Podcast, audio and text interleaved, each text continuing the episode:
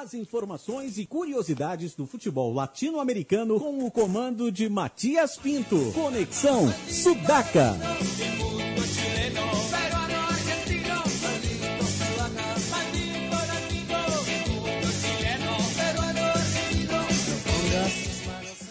Buenas ouvintes, chegamos à quinta edição do Conexão Sudaca, a primeira ao vivo. E como é ao vivo, alguma coisa sempre dá errada. Nosso terceiro membro aqui da mesa, Felipe Domingues, está preso no trânsito de São Paulo, já que chove muito na capital paulista. Então, por enquanto, estou aqui com Gabriel Brito à minha frente. Boa noite, Matias. Boa noite a todos os nossos ouvintes. Leandro e a minha aqui operando a mesa.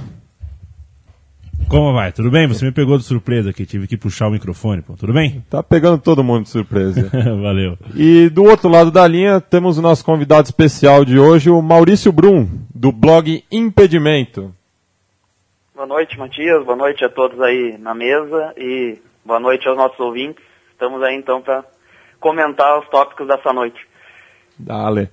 Então, começando falando essa semana, já que não tivemos, não vamos ter nosso boletim semanal da Libertadores, por um bom motivo, já que as seleções sul-americanas entraram em campo. Gabri. É, Matias, vários jogos interessantes das, sele... das nossas seleções sudacas, alguns que nós pudemos acompanhar, outros nem tanto. Você prefere que eu comece falando por qual partida, Matias? Eu acho que do, do rival de mais peso atualmente no continente, que é, seria a Argentina, né? Que empatou em 0 a 0 com a Romênia, reeditando aquela quarta, aquelas oitavas de final de 94, e que, que dessa vez não teve tantos gols. Não teve nenhum, na verdade, e não passou perto do que foi aquele jogo que foi o o único que a Romênia bateu a Argentina em toda a história. Mas que jogo também, né? Para muitos, o melhor da Copa de 94. Bom, nesse caso, no, da última quarta-feira, no Estádio Nacional de Bucareste, um jogo que a seleção argentina, na minha opinião, não esteve muito bem. Um jogo que deixa dúvidas a respeito da formação tática testada pelo Alejandro é, Saveja, que a meu ver vinha encontrando a equipe, um, é, formando um time mais coeso do, em todos os setores, apesar de eu achar que tem uma defesa um tanto trepidante, que não, não inspira lá muita confiança, mas também não tem muitas opções. É uma zaga formada basicamente por jogadores criados pelos estudiantes de La Plata para o futebol, como o Fernandes, o Rojo, e além do Andújar, que vai ser um dos goleiros reservas, e e o Bassanta também, que foi o outro zagueiro. Bom, não foi um jogo, apesar de ter dominado a maior parte do tempo contra uma seleção que não se classificou, que é bastante inferior também nas opções e tem basicamente um, um, opções boas na defesa, no caso da Romênia. Mas a Argentina jogou com Fernando Gago de segundo volante ao lado do Mascherano e o Di Maria como terceiro homem pelo lado esquerdo. Eu achei a atuação do Gago muito, muito fraca, muito ruim mesmo deixou em aberto esse lugar no, na equipe, para na, na, meu modo de ver. É, é, foi uma coisa que afetou muito o jogo argentino, porque faltou transição de jogo com claridade. Em alguns momentos teve que apelar muito para ligação direta. E o Messi foi intermitente ali na função de. Uma função flutuante, que às vezes alterna como camisa 10 e com essa, também podendo fazer tudo que ele quiser pelo campo, chegando na área como 9 também não esteve tão bem, apesar de ter criado duas ou três jogadas muito boas para gol. Mas faltou uma conexão melhor e mais clara entre os meio-campistas e atacantes. O, Agüero estava meio sem ritmo, não fez um grande jogo, fez uma boa jogada perdeu um gol, entrando na área, jogando bola no meio das pernas do zagueiro, mas perdeu um gol, que foi a melhor chance da Argentina ao lado da chance perdida também pelo Lavezzi no finalzinho do jogo. Mas não achei que o jogo argentino encaixou muito. Senti uma ausência de ligação de ligação ali entre o meio e o ataque. O Messi tendo que recuar muito. Vai sofrer na minha, no meu modo de ver. Ele tem que, tem que se distanciar em alguns momentos do gol para criar a jogada. E isso na Copa do Mundo vai enfrentar marcações mais severas.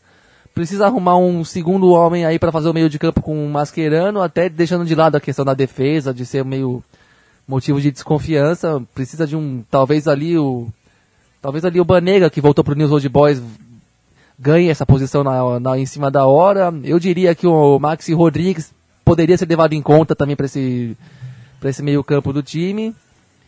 E o ataque também, Higuaín longe de, de, de estar inspirado, também considero um grande absurdo a ausência do Carlitos Teves, que é o melhor jogador do campeonato italiano dessa seleção. Foi um jogo que deixou dúvidas da, da, a respeito da, da equipe Blanque Celeste e acho que, que esse time vai mudar em pelo menos umas uma ou duas pecinhas ali, vai mudar, principalmente no meio de campo, que foi muito inconsistente ao meu modo de ver. Bruno, você acompanhou essa partida? Olha, Matias, eu não cheguei a assistir ao jogo, mas li, li a respeito dele, li a repercussão. E sobre a atuação do Messi, o que tem sido comentado, pelo menos a imprensa espanhola tem repercutido bastante, é a questão de que ele vomitou antes da partida, logo no começo do jogo, e que isso teria inclusive afetado a atuação dele. Mas a questão do vômito não é tanto por esse jogo, e sim por ser algo que tem acontecido repetidamente em atuações do Messi nos últimos tempos, tanto pelo Barcelona quanto pela seleção argentina, e começou a surgir uma polêmica que por enquanto é mantida pela imprensa de Madrid, compreensivelmente, já que ele tem todo aquele ranço com, com, com o time de Barcelona, mas de que o que estaria havendo com o Messi seria apenas uma questão alimentar, uma questão de pressão, seria algo relacionado ao tratamento hormonal que ele fez quando era mais jovem e que agora poderia estar cobrando seu preço, enfim. Mas aconteceu novamente nesse jogo, não é a primeira vez. O Marca de Madrid fez uma compilação de pelo menos seis ou sete outras partidas nos últimos três anos em que o Messi teria vomitado em campo e que nesse jogo então foi apontado também como uma das causas para a má atuação dele, que é decisivo também para uma atuação fraca da Argentina em relação àquilo que se via nos últimos tempos. E você acha que falta um engante para a Argentina? O Messi teria que chamar essa responsabilidade de conduzir o jogo, não ser mais um homem no ataque, chamar a, a responsabilidade? Olha, eu acredito que o sucesso da Argentina passa pelo Messi chamar essa responsabilidade e ser o jogador que mude o jogo nesse momento quando, enfim, quando é, é necessário alguém para fazer essa função. Eu não acredito na Argentina uh, na Copa do Mundo uh, sem o Messi como destaque para resolver esse tipo de problema. Uh, a seleção argentina, enfim, fez uma fez umas excelentes eliminatórias, é uma das favoritas para a Copa, sem dúvidas, mas se o Messi não estiver bem, se o Messi não chamar a responsabilidade, eh, eu não consigo ver esse time sendo campeão do mundo. E antes do programa a gente até estava conversando que a Argentina nos mundiais não nunca teve grandes defesas, né? E essa parece ser mais uma vez algo que falta para a Albi Celeste, né? Você vê algum nome que possa é, diminuir essa desconfiança dos argentinos? Talvez o Lissandro Lopes, que tem vindo bem no Getafe, já tinha feito um excelente campanha, excelentes campanhas pelo Arsenal de Sarandi? Sim, é, pode ser uma opção. Os mais saudosistas uh, dirão volta Schiavi, enfim. Uh, e agora está eu... no Rivadavia de Lincoln, né, da sua cidade natal, voltou a jogar. É, mas, enfim, eu acredito que a defesa, embora seja de fato uma das questões é, que preocupa essa atual geração argentina não seria o principal problema, principalmente pelo, pelo caminho que a Argentina teria ao longo da Copa do Mundo. Uh, desde a primeira fase já não enfrenta um grupo tão qualificado, um grupo que deve passar por cima sem maiores problemas, e mesmo nas eliminatórias não precisa de muita sorte para seguir eh, enfrentando adversários menos qualificados. Eu acredito que se a Argentina supera essa primeira fase com a folga que se imagina e pega esses cruzamentos fáceis, quando chegar lá adiante, nas, nas finais da competição, uh, já terá um time mais acertado, já terá um time que estará focado por um objetivo que seria vencer a Copa do Mundo, e que esse tipo de problema uh, não será, então, resolvido por um homem individualmente, mas o grupo todo da Argentina, seja lá quem, quem termine convocado para a Copa do Mundo, vai, vai dar um jeito de tornar esse um problema menor. Pelo menos eu eu tenho essa visão de que uh, num torneio como, como, como o Mundial, enfim, um torneio em que um time tem mais tempo para se preparar, esse tipo de problema acaba se resolvendo. Mas, claro, lá adiante pode podemos ver outra coisa. Quando a Argentina, enfim, chegar numa semifinal contra finalmente um adversário forte, aí a defesa começa a pesar. Mas uh, nesse momento eu acho que isso é algo que vai ser resolvido. E, sobre, e o que você diria, Maurício, aqui quem fala é o Gabriel, Sim. é, o que você diria a respeito do, da atual formação de meio campo da seleção argentina, e especialmente ali com aquele com a dupla que ele colocou ao lado do Mascherano, formada pelo Di Maria à esquerda, que até jogou pelo Real Madrid assim também recentemente, e o Fernando Gago à, direita tentando não, tentando fazer a organização do jogo desde trás. Sim. Bom, eu não não tenho acompanhado os últimos jogos da Argentina, para ser honesto, então eu não não teria como fazer uma análise mais aprofundada. Uh, com um pouco mais de observação, talvez eu pudesse fazer um comentário melhor, mas, enfim, eu não, acho que não sou a pessoa mais adequada para fazer esse tipo de análise nesse momento. Tá certo. Lembrando que a Argentina, é, nessa, nessa reta final de preparação para a Copa do Mundo, ainda vai enfrentar em casa as seleções de Trinidad e Tobago e Eslovênia, dois rivais que não, imagino que não vão deixar, não vou ser prova de fogo assim antes do mundial, mas é para ir pegando um pouco mais de confiança quando vai enfrentar na outra semana a seleção da Bósnia e Herzegovina, aí sim na sua estreia no mundial de 2014. Saindo da, deixando de falar da Argentina, vamos falar de outra, de outro gigante do continente, uma outra camisa pesada, que é o Uruguai, que do, dos das equipes classificadas para a Copa do Mundo aqui do continente, foi a que pegou o rival talvez menos qualificado. Gabriel. É, o Uruguai fez um jogo um tanto protocolar contra a Áustria, né? Não, não tive a chance de assistir essa partida, mas deu para perceber que o, time manteve a formação que vai se desenhando para a Copa do Mundo, com a diferença que não jogou o Cavani, que teve uma lesão recente, então ele foi desconvocado. Jogou Forlan de, de, titular, como há algum tempo não vinha acontecendo. Ele, ele foi substituído no intervalo. O, time vem se desenhando com o esquema que, que fez, que salvou a equipe no final das eliminatórias e que marcou muitos jogos da seleção uruguaia, com dois volantes ali, o Arevalo Rios, que passou pelo Botafogo, e o Diego, Diego, Pérez. Rodri, Diego Pérez que fizeram uma boa Copa juntos em 2010, com dois meias abertos pelos lados, né, mas que vão ter bastante conexão com Cavani e Soares, que a gente não sabe quem vai ser ainda, se vai ser o, o Stuani, bem parece que que joga, que é um meia que tem feito um, boas aparições pela seleção uruguaia, uma novidade importante que a seleção uruguaia, eu acho que o que faltou para dar um toque a mais em 2010 foi um um articulador um pouco melhor ali, um pouco mais inspirado. Tanto que o Forlan acabou sendo recuado em alguns momentos para fazer essa função e fez bem. Então acho que esse o Stuani, o Lodeiro, que está mais maduro, agora ele foi para a Copa de 2010, mas ainda foi meio que quase como juvenil da equipe, né? Vai de novo nessa. O Cebola Rodrigues também vai estar tá convocado. Tem opções ali um pouco. O Gaston Ramírez, que joga que joga na Inglaterra. Então existem opções melhores ali pro, pro Uruguai se servir da criação e para alimentar o Cavani e o Soares. Acho que esse jogo não é muito parâmetro para a seleção celeste, que vai fazer mais mais dois amistosos antes da Copa do Mundo também e vai ter a chance de afinar um pouco mais a, a orquestra e pegar, chegar da melhor forma possível para esse grupo complicadíssimo que tem pela frente, né? Bruno, você acha que o, a, o processo do Oscar Tabarez ainda pode surpreender nesse Mundial? Bom, a, a seleção uruguaia é, é isso aí mesmo, não tem, não tem nem material humano para se mudar muito o time que tem se visto desde o final das eliminatórias e que atuou nesse último amistoso. Pode haver alguma alteração não digo de ordem tática, mas de fato de, de que é, quem vai ser o jogador a cumprir esse papel de abastecer o ataque.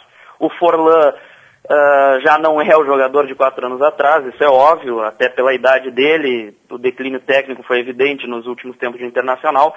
O Forlan, eu acredito que se estivesse em qualquer outra seleção da América do Sul nesse momento já não, não seria convocado para uma Copa do Mundo, mas por se tratar do Uruguai, até pela escassez de jogadores compreensível num país do tamanho do Uruguai, ele segue lá. Uh, eu, essa equipe uruguaia, então, é, é isso que nós, te, uh, nós estamos vendo. E, claro, é, pega um grupo dificílimo, pega, pega um grupo que a priori poderia se dizer que é, é para eliminá-la na primeira fase, mas eu acredito que, bom, numa Copa do Mundo muitas outras coisas além da qualidade dos times é, entra em campo. E, bom, também é, podemos questionar a qualidade atual da Itália e da Inglaterra, que, bom, não estão longe dos seus melhores tempos, e tem a questão de ser uma Copa, enfim, disputada em solo sul-americano, e isso sempre, historicamente, fez diferença, as equipes sul-americanas se dão melhor jogando aqui, assim como as europeias se dão melhor jogando lá, não esqueçamos que na Copa de 2006 os quatro semifinalistas eram europeus, uma a Copa disputada na Alemanha, e eu acredito que o Uruguai não, não tem time para fazer para chegar a um novo maracanaço, isso me parece evidente.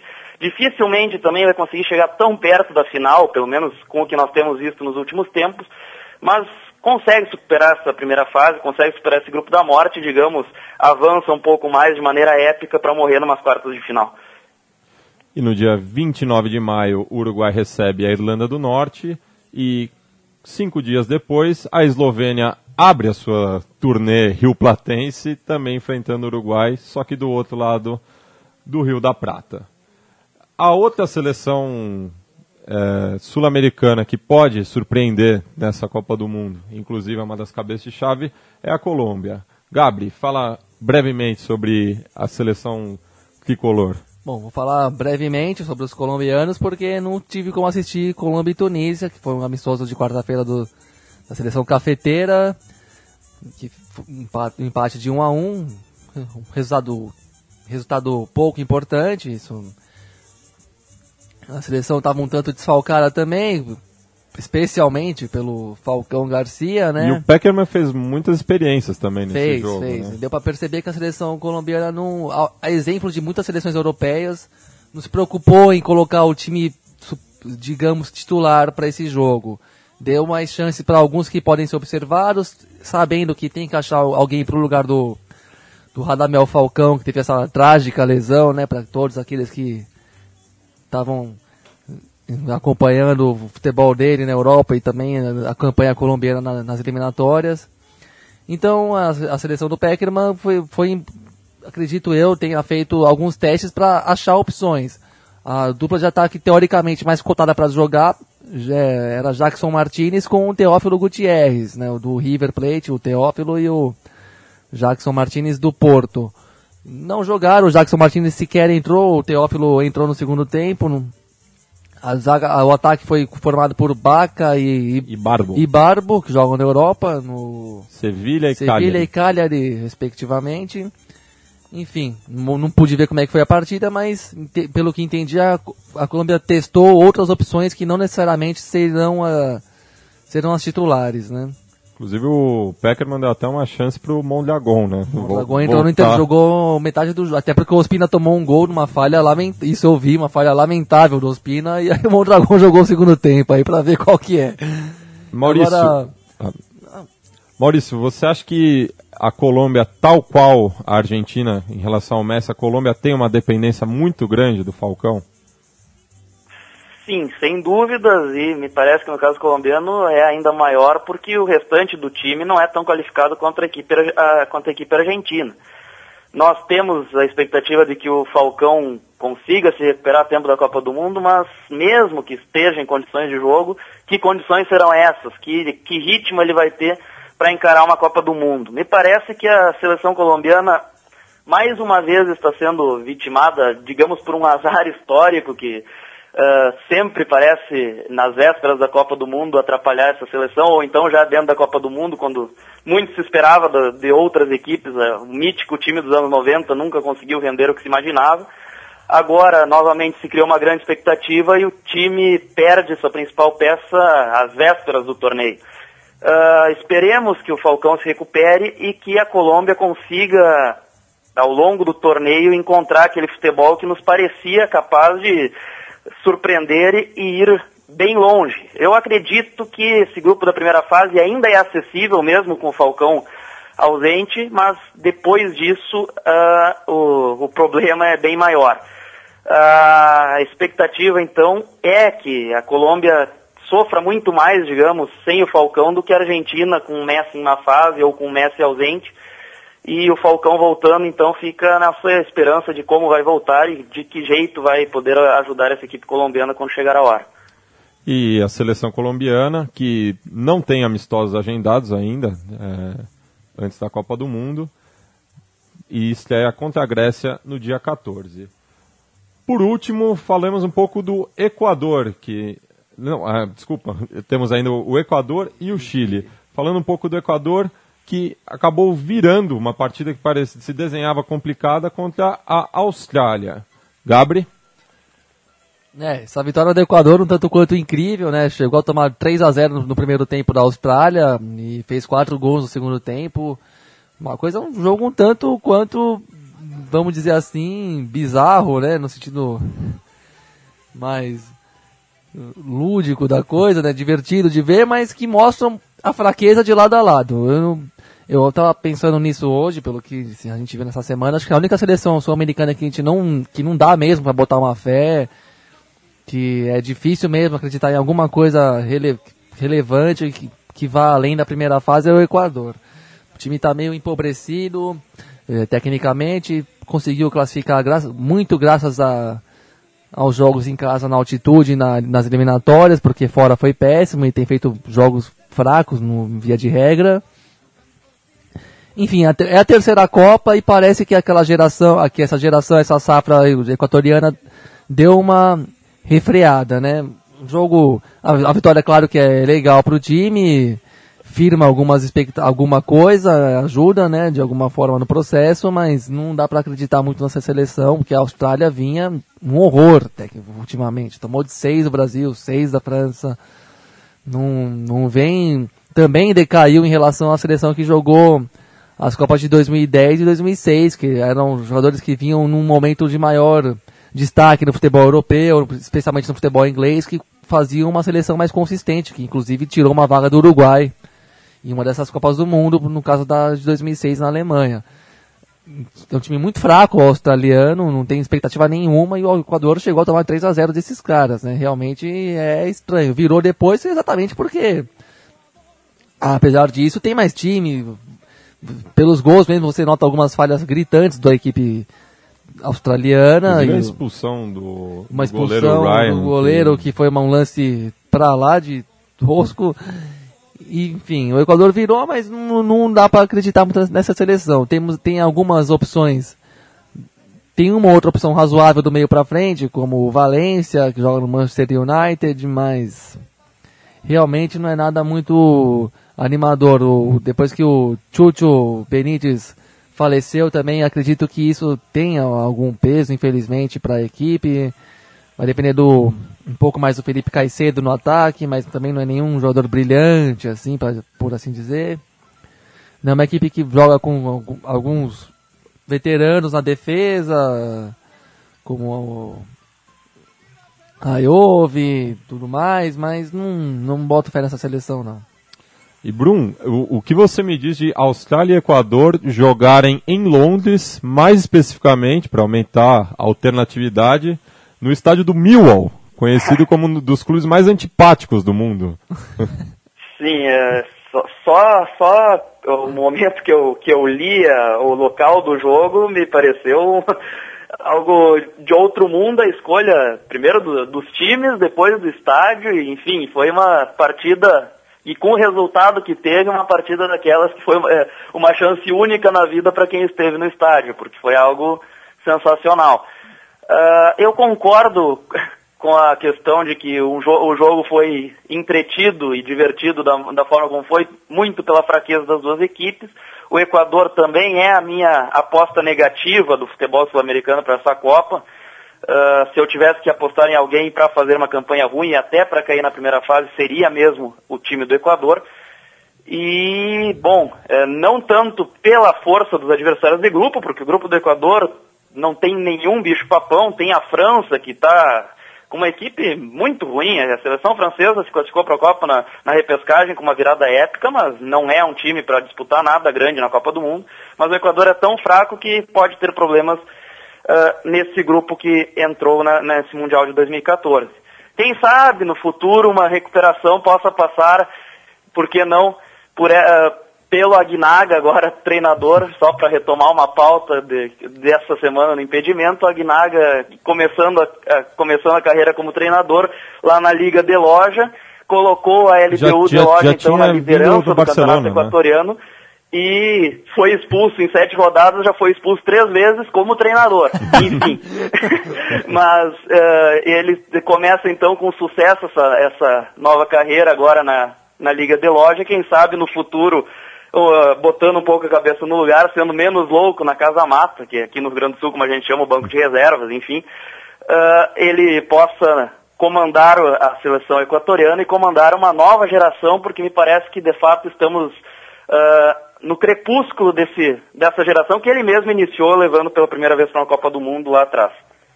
Aliás, um grande saludo ao Alexis Aguinaga, um dos grandes jogadores sul-americanos que eu vi, assim, e que nunca teve o, acho que um merecido destaque. Eu mesmo não consigo lembrar, tava pensando agora, no, onde é que ele jogou, né, no, ele jogou na Espanha, não foi?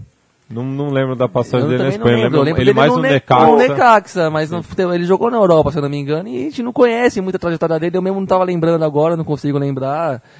E foi um... É, o destaque maior dele foi no Necaxa mesmo, Sim. no México, inclusive jogando aquele Mundial de 2000, né? Jogou aquele Mundial, jogou muitas, muitas eliminatórias pela, pela seleção equatoriana, quando eles tinham uma equipe, uma seleção muito inferior a essa, e ele fazia miséria sozinho ali em alguns jogos, realmente sozinho. A seleção do Equador era bem abaixo da que nós temos, nós estamos vendo hoje, que mesmo jogando mal ainda vai para uma Copa do Mundo, né? Isso era impensável. Foi três vezes agora de forma inédita. E lembro do golaço que ele fez no Morumbi uma vez no jogo em 2000, nas, nas eliminatórias, quando eu tive presente, quando eu vi ele jogando no estádio, meteu uma bola de cobertura na entrada da área, em cima de ninguém mais, ninguém menos no Dida, que não era um goleiro de tomar muitos gols de cobertura. Fez um baita de um gol no Morumbi, quando o jogo estava 0 a 0 O Brasil virou, foi 3 a 2 pro Brasil, mas que golaço que eu vi do Aguinaga no estádio. E só, só a trajetória do Aguinaga, ele começou no Deportivo Quito, passou pelo Necaxa, depois Cruz, Cruz Azul e encerrou a carreira na rival LDU. Inclusive eu, eu tive a oportunidade de vê-lo ao vivo também no Morumbi, naquele jogo que o Fossati e o Cuca se engalfinharam no intervalo. É, o Equador que antes da, da sua estreia diante da Suíça ainda pega a Holanda, visitando o, o país europeu, e joga com a Inglaterra agora em Miami, depois. Exatamente. Jogou ali no, no sul de Londres, depois vai jogar Vou contra... dar uma voltinha em Miami. Vai dar uma volta em Miami. Aliás, a Inglaterra marcou uma quantidade de jogos incrível para a pré-copa deles. Tá, tá precisando fazer muito teste a Inglaterra. Tá precisando, mas engraçado. Bom, não é o tema do programa, mas o futebol europeu, claro, mas vamos falar de Copa do Mundo cada vez mais e acho que a Inglaterra saiu, pelo menos entrou num clima mais otimista, né? Porque tá com alguns jogadores mais, mais novos que deram ânimo até na torcida que achava que vinha aqui a passeio, agora tá achando que dá para surpreender, né? Como os atacantes do Liverpool que estão fazendo bastante sucesso nessa liga. Por último, mas não menos importante, temos a seleção Roja, La Roja, que fez uma partida muito interessante com a Alemanha, inclusive podendo ter, ter vencido. Agora eu queria ouvir primeiro do Brum, que tem uma afinidade muito grande com o Chile. O que, o que você viu de, desse, dessa partida, Brum? Bom, essa, essa partida me pareceu que o Chile não jogou tudo aquilo que era capaz de jogar e mesmo assim conseguiu fazer frente à Alemanha, lá na Alemanha, claro a Alemanha também se poupando, é, um amistoso e tudo mais.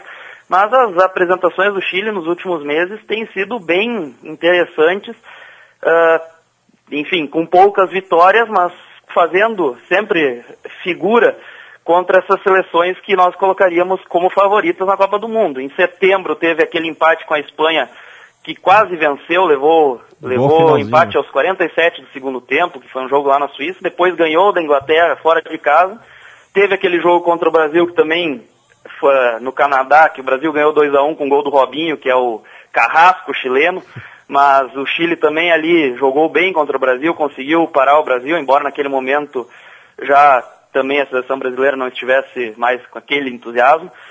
E agora teve então esse encontro com a Alemanha, que novamente o Chile se apresentou bem e foi derrotado. E isso parece talvez o, o pior indício é, para essa geração chilena, porque é exatamente isso que pode acontecer na Copa do Mundo. O Chile tem um, uma, uma das melhores equipes da América do Sul no momento, vem jogando muito bem, e embora faça frente a essas seleções, claro, é muito difícil de derrotá-las. E, né, e caiu num grupo dificílimo da Copa contra Espanha e Holanda.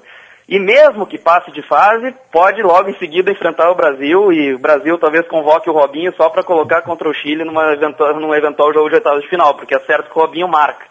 Então, a seleção chilena me parece que se tivesse caído, digamos, no grupo do Equador, poderia fazer uma Copa do Mundo histórica. Com a, a, a equipe que tem hoje, com os valores que tem hoje, o Vargas, o Arangues, enfim, é uma equipe treinada por um grande treinador que é o São Paulo, mas com o caminho que se desenhou eles na Copa do Mundo, acho que nós ou veremos ainda uma, uma apresentação ainda mais sensacional, ou então teremos perdido a chance de ver a melhor Copa do Mundo do Chile desde 62. Não, eu estou de acordo aqui com o nosso convidado. A sorte foi muito ingrata com o Chile, que tem desempenhado um futebol para lá de interessante, uma das coisas mais inovadoras que a gente vê no futebol hoje em dia, né? A gente até chegou a falar, o especialmente o Felipe, que não está presente aqui no programa de hoje, é, nos primeiros programas nossos, destacou esse momento do futebol chileno, o, o, legado deixado pelo Marcelo Bielsa, que influenciou não só no sucessor dele, o Sampaoli, que é um discípulo direto dele mesmo. Com, com um breve, uma breve passagem do Borg, que foi muito acidentada, porque confiou demais é naquela verdade, base do Colo-Colo é, que ele montou. Sim, mas o Sampaoli, que é um discípulo direto dele, retomou o legado e fez o time funcionar e no, mesmo no futebol interno você vê outras equipes jogando inspiradas nesse modelo. É realmente um sorteio injusto, um grupo difícil demais, com esse potencial cruzamento com o Brasil que realmente fecha muita porta para o Chile, né?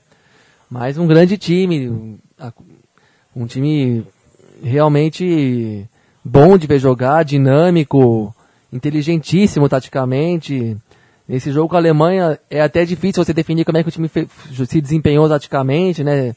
Porque aparentemente começaria com uma linha de quatro atrás, mas não era bem assim, era uma linha de três, que às vezes, que às vezes podia virar uma linha de cinco defensores com os jogadores recuando, como o, o Bocejur e o. Meu, esqueci o nome do, do, do, lateral direito. acho Hara. que não era o Medel, isso, o Rara voltando muito, mas às vezes participando do meio de campo.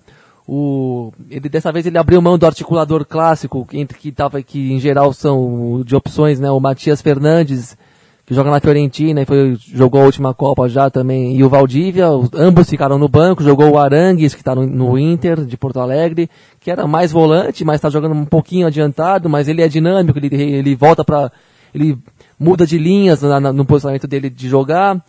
Às vezes é dois, às vezes, às vezes são três atacantes, né? Tem o Vargas ou o Sanches que são intocáveis no time.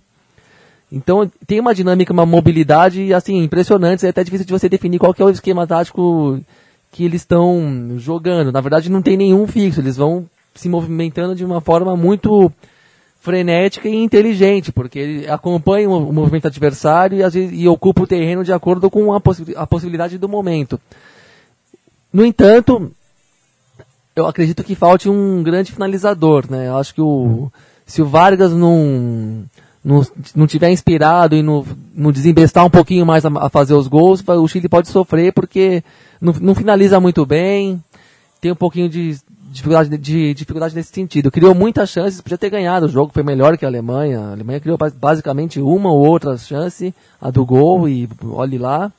E o Chile perdeu o gol, deu bola na trave, entrou na área da Alemanha várias vezes, foi um sufoco danado que a própria imprensa europeia reconheceu, como a gente vai vendo por aí. A imprensa espanhola, principalmente, né, cuja seleção da Fúria vai enfrentar o, o, Chile, né, no grupo, então já entendeu que o Chile merece mesmo respeito até por esse jogo que Maurício mencionou. É um time que está muito bem montado, tá, que está empolgado e está sendo notado também pela, por todo mundo que assiste futebol, por, por todos os cantos por aí. A sorte não foi das maiores, mas dá para fazer um, dá para fazer uma bagunça aí nessa Copa do Mundo. E antes que eu me esqueça, para quem tem interesse nessas questões táticas e tal, de movimentações, eu recomendo a análise do nosso próprio amigo aqui, o Maurício, a respeito, a respeito desse jogo que o Chile fez contra a Espanha há cerca de quatro meses, não lembro direito quando foi. O jogo foi 2 a 2 e onde ele faz uma análise mais apurada e mais profunda das movimentações chilenas, dos, das variações táticas e de como o time se mexe pelo campo, que vale a pena ver. É, você, por aí você que estiver escutando a gente e acessar essa, essa análise do Maurício no impedimento. Foi o Secone. Foi o Secone? Não foi, ah, não foi mas o é- Maurício, foi o Secone. Ah, foi o Secone. Bom, Desculpa pelo engano. correto, Maurício? Sim, sim. Ah, foi o Secone. Bom, de toda forma, é, é ali tem uma boa uma boa análise do que faz a seleção chilena e de como e de que e dos porquês é, é difícil acompanhar tanta movimentação em campo, mesmo para as grandes seleções do mundo. Leandro e a mim quer dar um pitaco aqui É. sobre a seleção chilena? É, eu quis dar um pitaco. Eu- o que o Gabriel falou era mais ou menos o que eu ia falar, mas eu vou tentar pegar um retrato, é, um recorte de um pedaço de um jogo do, do passado. Pra, é perigoso isso, né? Pra gente falar sobre o, o, o, o que, vem pela, o que vem pela frente, né? Mas eu acho que o, o Chile, do primeiro tempo em Bogotá contra a Colômbia, ganha o grupo. Vai ganhar de um dos dois e empatar com um dos dois. É claro, se não tiver o Paulo César de Oliveira no segundo tempo. É, se não tiver, ajuda. e algum, ti- algum tipo de problema assim, mas é o que o Gabriel falou, era mais, ou menos o que eu falar. É, e- Aquele time do Chile, pela intensidade, pela movimentação, pela forma como. é, pela forma faminta como buscava a bola, pela maneira inteligente como, como se aproximava no ataque, é time para ganhar grupo, independente de quem sejam os, os adversários. E se o sorteio. Eu vou torcer. E o se o sorteio do grupo não favorecer o Chile, pelo menos a ordem dos jogos sim, já que Espanha e Holanda se enfrentam na primeira rodada cara, né? e, já, e o Chile já pode enfrentá-las numa situação mais confortável. O Chile pega a Holanda no segundo ou terceiro jogo? O Chile pega a Holanda no terceiro, terceiro e último jogo. Seria melhor no segundo, porque eu acho que o Chile tem time para ganhar da Holanda. Tá claramente jogando melhor que a Holanda. É Tem camisa, né? Três- atual vice, três vezes vice na história. Tem um peso maior, mas o Chile tem totais condições de ganhar da Holanda. Da Espanha ainda acho casca grossíssima. Complicado. O time da Espanha tá tentando se aprimorar para a Copa do Mundo também. Não acho que os espanhóis estão estagnados na glória, nem nada disso, tanto que ganharam mais uma Eurocopa, né? Não é fácil. Tem as novidades que eles contrataram, né? Não é, acho muito simpático isso, né? Estão com o Thiago Alcântara pra- como possível alternativa ao Xavi ali não funcionar muito e o Diego Costa como um, um, um matador que faltou em 2010, né? Então, eu acho que o Chile pode pegar bem ali em cima da Holanda. E a seleção chilena enfrenta ainda o Egito e a Irlanda do Norte, é, antes da Copa do Mundo. Falando rapidamente também das seleções aqui do continente que não conseguiram se classificar, a Costa Rica ganhou do Paraguai por 2 a 1 no Estádio Nacional de São José. É, o Paraguai que teve uma eliminatória para ser esquecida, ainda mais depois do, da Copa do Mundo realizada na África do Sul enquanto que Honduras e Venezuela se enfrentaram no Estádio Olímpico Metropolitano na cidade de São Pedro Sula. E tem até uma curiosidade nessas últimas semanas, por conta da instabilidade política na Venezuela, já que a equipe do Motagua, uma das maiores equipes hondurenhas, levou uma faixa de apoio a- ao Maduro e foi punida pela federação local é, uma multa econômica e ainda se discute perda de pontos. É Enquanto, uma história curiosa, mas que mas que chama atenção de alguma forma, né? Porque ainda mais que Honduras está sob governo ilegítimo, né? Nos últimos cinco anos, praticamente. Um governo, uma ditadura, talvez mais disfarçada do que outras, mas que tomou o poder de assalto de forma completamente é, ilegal mesmo e que tem descido a mão de ferro sobre o seu povo e sobre os jornalistas, né? Como tem se falado de perseguição a jornalistas aqui no Brasil recentemente. Bom, isso sempre existiu, mas em Honduras o bicho tá pegando mesmo e é chamativo que mesmo assim uma equipe entre em campo com uma faixa de apoio ao governo Maduro, que foi ali, que, cujo antecessor, né, o Chaves, colocou Honduras na órbita da aliança Bolivariano. bolivariana, o que obviamente estimulou os golpistas hondurenhos que por sinal só conseguem colocar o país à frente do Haiti no IDH do continente, né? Mas vamos que vamos. E Honduras não sei muito qual a expectativa para a Copa do Mundo, mas parece que não vai ser muito diferente da campanha de 2010, quando foi a 31ª colocada, né? E, bom, deixa eu perguntar para o Matias aqui, quanto foi Haiti e Kosovo? Putz, esse... Foi um dos jogos que movimentaram essa quarta-feira também. Esse aqui está na categoria de non-FIFA friendlies. Exato. E o Haiti e Kosovo empataram em 0 a 0 E eu sei que você vai perguntar isso. É, Gibraltar perdeu de 2 a 0 da Estônia. Bom, força Gibraltar. Enquanto isso, é, Bolívia e Peru, as seleções restantes, folgaram nessa data FIFA mas a Bolívia ainda pega Espanha e Grécia servindo de sparring para as seleções europeias na sua preparação. Já o Peru tem novidade. É, o Pablo Bengochea, que era o assistente técnico do Sérgio Marcarian na seleção peruana, foi efetivado, já que o, a seleção peruana teve a recusa de Marcelo Bielsa. A gente tinha conversado bastante isso com o Charri na semana passada. E eu queria ouvir um pouco de você, Bruno. O que você acha desse primeiro trabalho do Bengochea como diretor técnico mesmo, saindo um pouco da sombra do Marcarian? Opa, perdemos a conexão. Porto Alegre. Então, Gabri. Bom, Pablo Bengochea, vamos esperar o Maurício retornar aqui, né? Mas o que pode ser dito sobre o nosso querido Pablo Bengochea é que, bom, vai ter bastante trabalho pela frente. O futebol peruano, como a gente conversou muito com o Ricardo Charri Fernandes, jornalista, está assim, tá sob profunda bagunça, né? E precisa de um novo rumo, tanto no, no futebol doméstico quanto no âmbito da seleção, né? Vai ter que se renovar, é um time que, como o nosso amigo tinha dito, estava calcado no, em jogadores mais experientes que não tem outro ciclo de Copa do Mundo e eliminatórias pela frente, como o próprio Guerreiro do Corinthians e o Cláudio Pizarro do Bayern de Munique, além do Vargas que joga na Itália, mas que não, nunca parece ter muito compromisso assim com a seleção. E também outros jogadores que vão ter que renovar essa equipe, alguns menos conhecidos, mas que também já estão passando um, um pouco do, do tempo, né? Ele Vamos ver como é que ele se sai nesse primeiro trabalho. Vai, vai precisar de uma ajuda séria da federação, que precisa estabelecer um compromisso ali em torno do, de uma reorganização do futebol peruano para moralizar o processo, né? Não basta ter um novo técnico, uma nova ideia, mas tem que ter uma, um contexto ali de renovação mesmo. E no caso do Peru isso é muito urgente, né? E o Bencochea que para quem não, ou não lembra, não ouviu falar, foi um grande jogador também, passou a carreira quase que inteira no Penharol. Um jogador que, inclusive, tinha um estilo do, do já citado Alexis Agnaga, um grande maestro de meio campo, um grande organizador de jogo, com muita categoria e que fazia belos gols também. Né? Um desejo sorte a ele e sorte aos peruanos nesse novo processo. Faz tempo que o Peru não, monta um bom time e, e potencial para isso eu acho que não falta, mas a questão da organização tá pegando muito por lá e isso se fez notar nas últimas três ou quatro eliminatórias. Né? E te, temos agora uma pergunta do Paulo Júnior, nosso colega aqui de Central 3. Ele começa assim: O Equador na Copa passada ganhou de Polônia.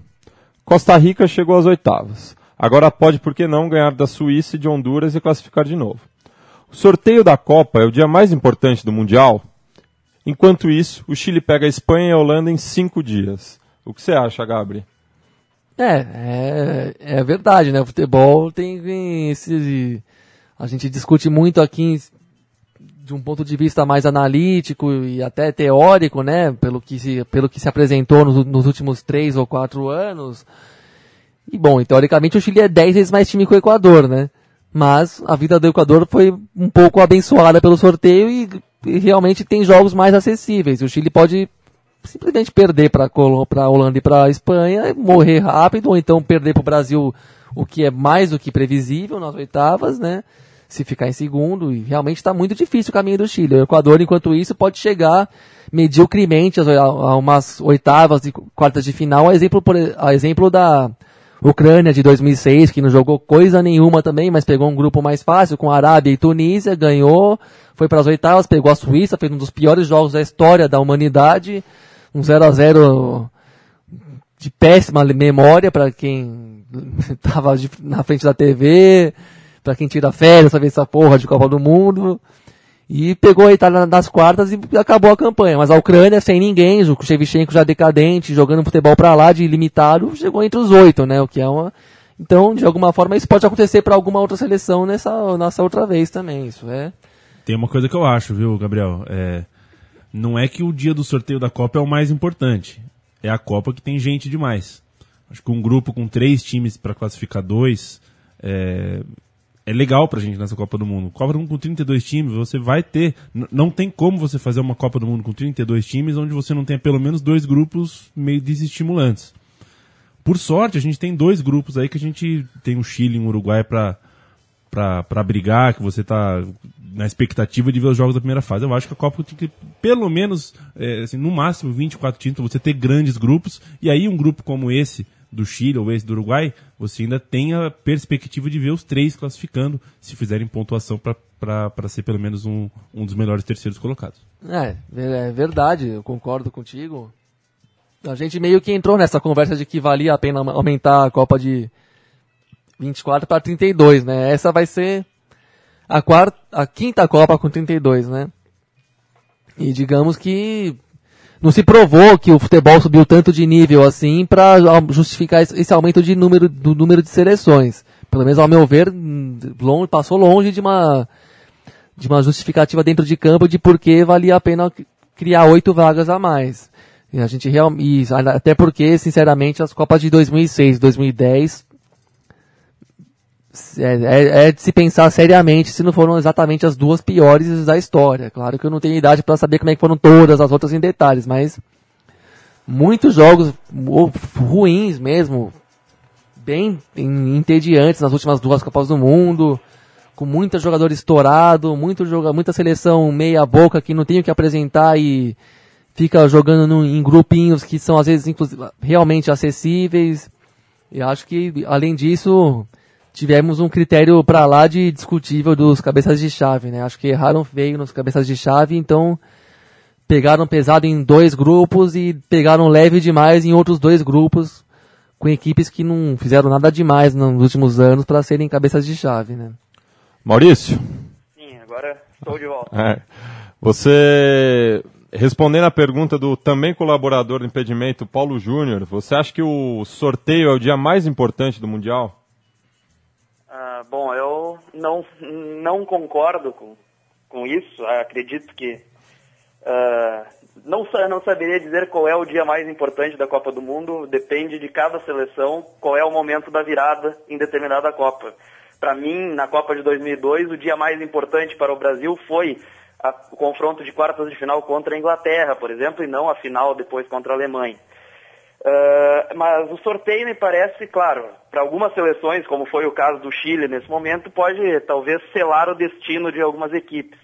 Mas, uh, com todo o tempo que há entre o sorteio e os jogos em si, há muita coisa para acontecer e não é tão determinante assim pro, para a Copa do Mundo, até como vocês estavam falando, pela quantidade de equipes que nós temos hoje, com 32 seleções, é muito raro, claro, tem acontecido, mas é muito difícil de você cair naquele que é o grupo da morte, mesmo o grupo da morte nem sempre é tanto assim.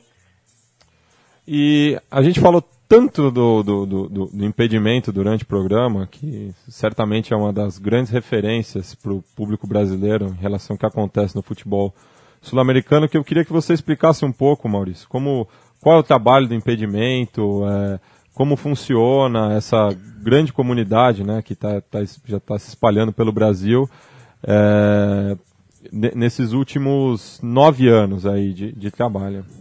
Sim. Bom, o impedimento é uma história que começa antes de eu mesmo ser parte do impedimento. Acredito que foi lá por 2003 que surgiu, inclusive, como um programa de rádio que surgiu para comentar o futebol sul-americano, algo bem semelhante ao que nós estamos fazendo agora. Mas Uh, logo em seguida, dois anos depois, quando eh, foi um, eh, foi um programa na, na, universidade, na Fabico, se não me engano, da Universidade Federal do Rio Grande do Sul. Uh, Fabico é Faculdade de Biblioteconomia.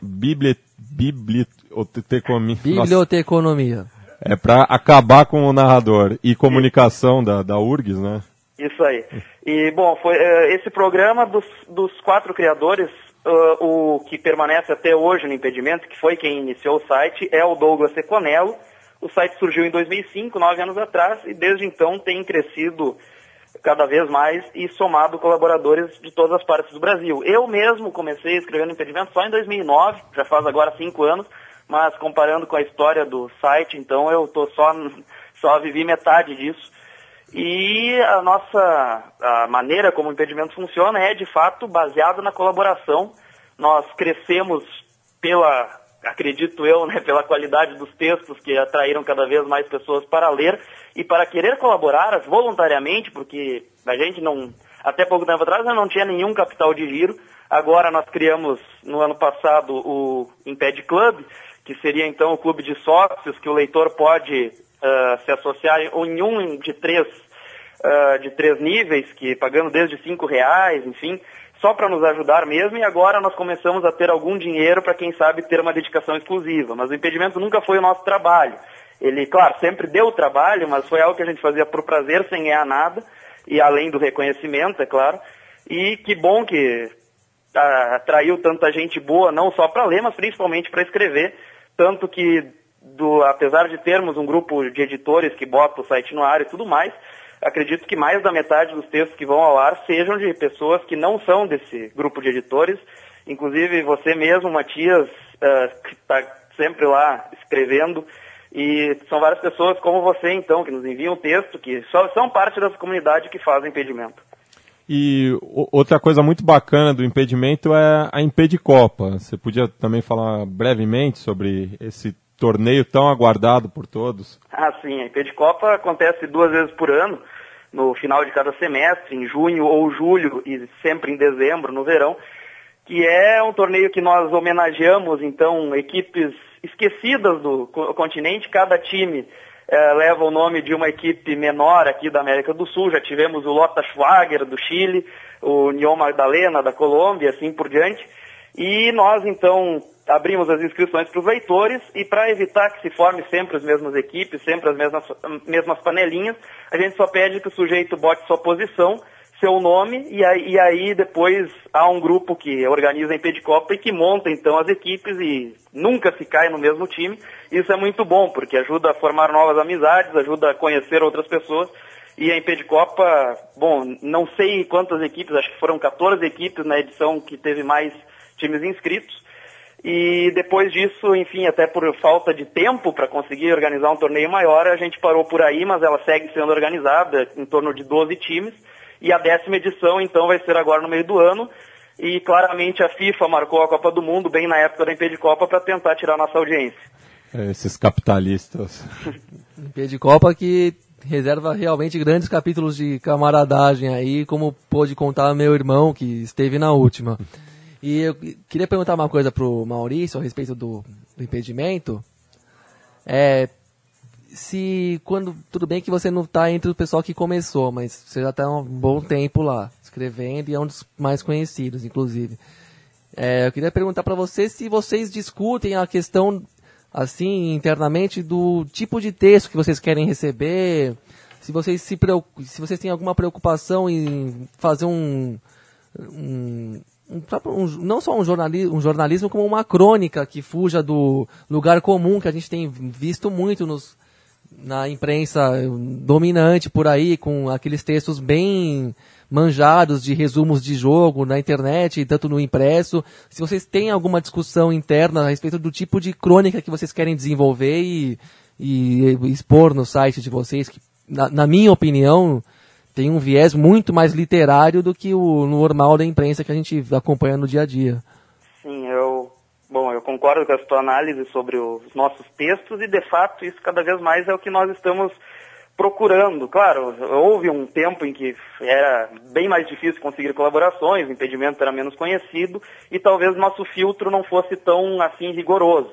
Mas hoje existe essa busca por qualidade, existe mais ou menos uma ideia do que é um texto que o impedimento publicaria e o que não é.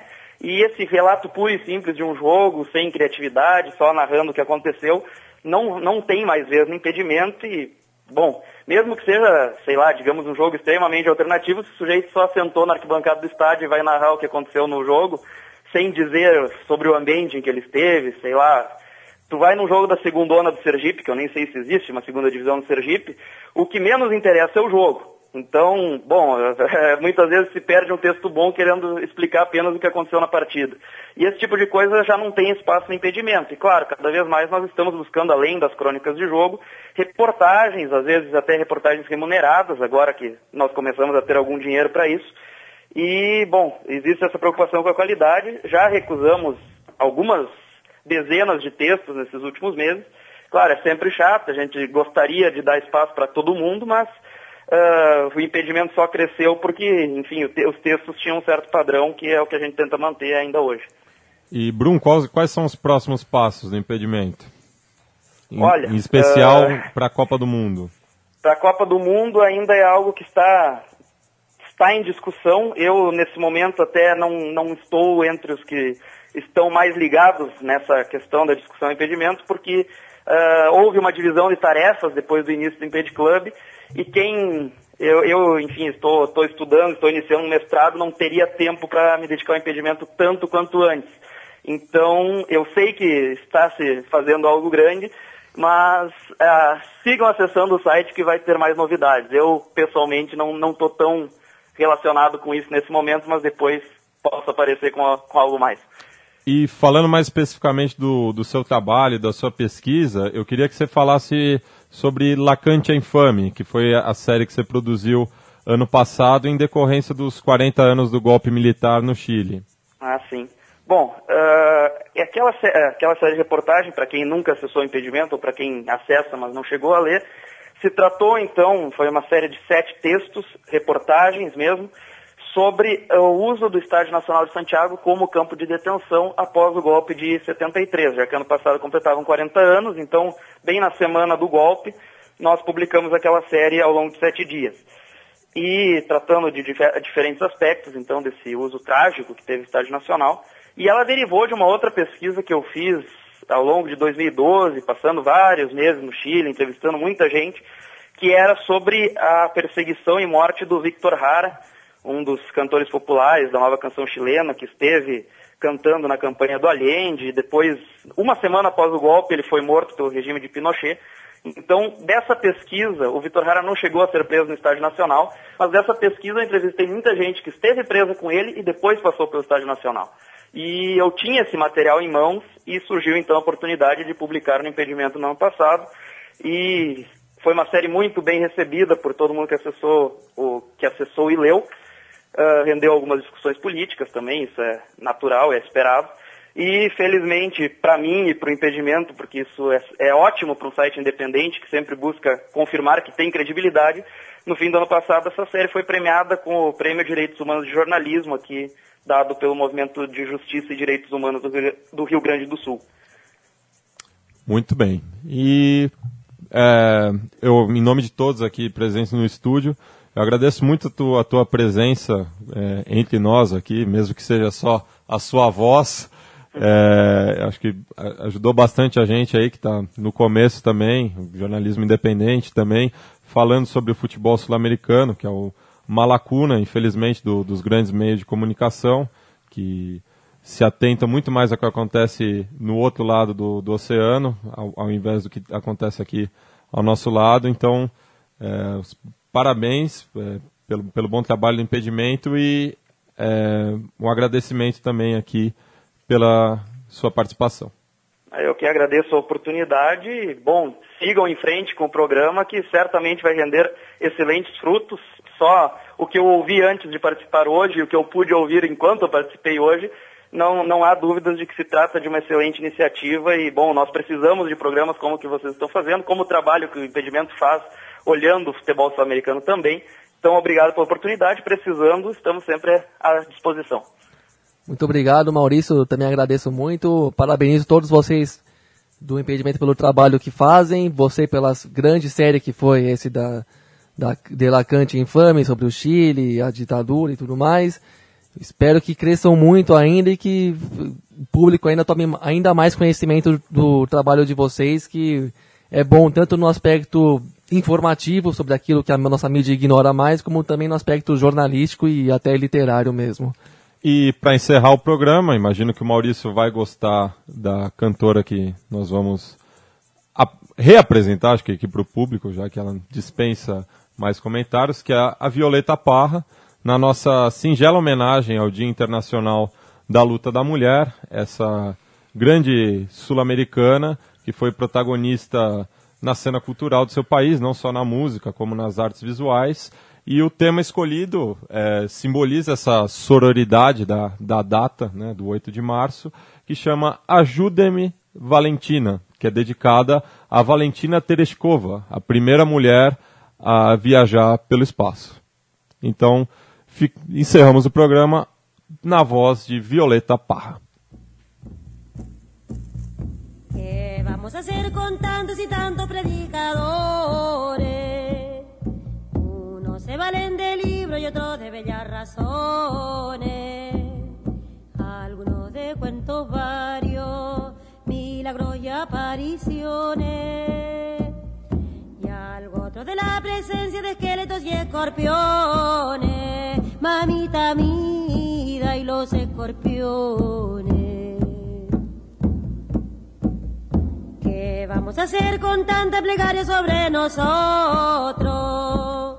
Que en toda la lengua de gloria y esto que el otro, de infiernos y paraísos, de limbos y purgatorios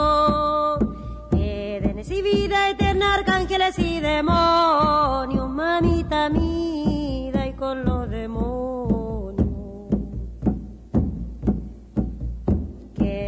Que que adoren la imagen de la Señora María, que no se adore ninguna señora ni señorita, que sí que no, que mañana, que un viernes de amanecida. Para entrar a la gloria dinero se necesita. Y mamita mira y se necesita.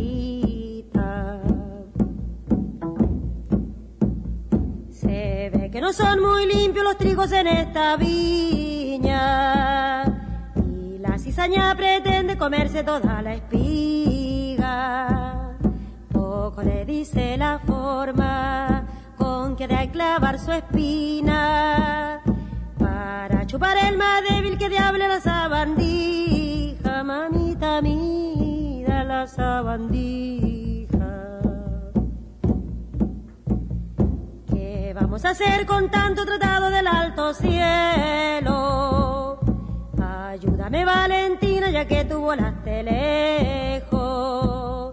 Dime de una vez por todas que arriba no hay tal mansión Mañana la de fundar y el hombre con su razón, mamita mida y con su razón.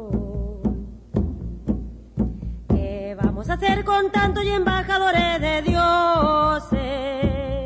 Me salen a cada paso con sus colmillos feroces. Apúrate Valentina, que aumentaron los pastores ya viene el derrumbe del cuento de los sermones, mamita mida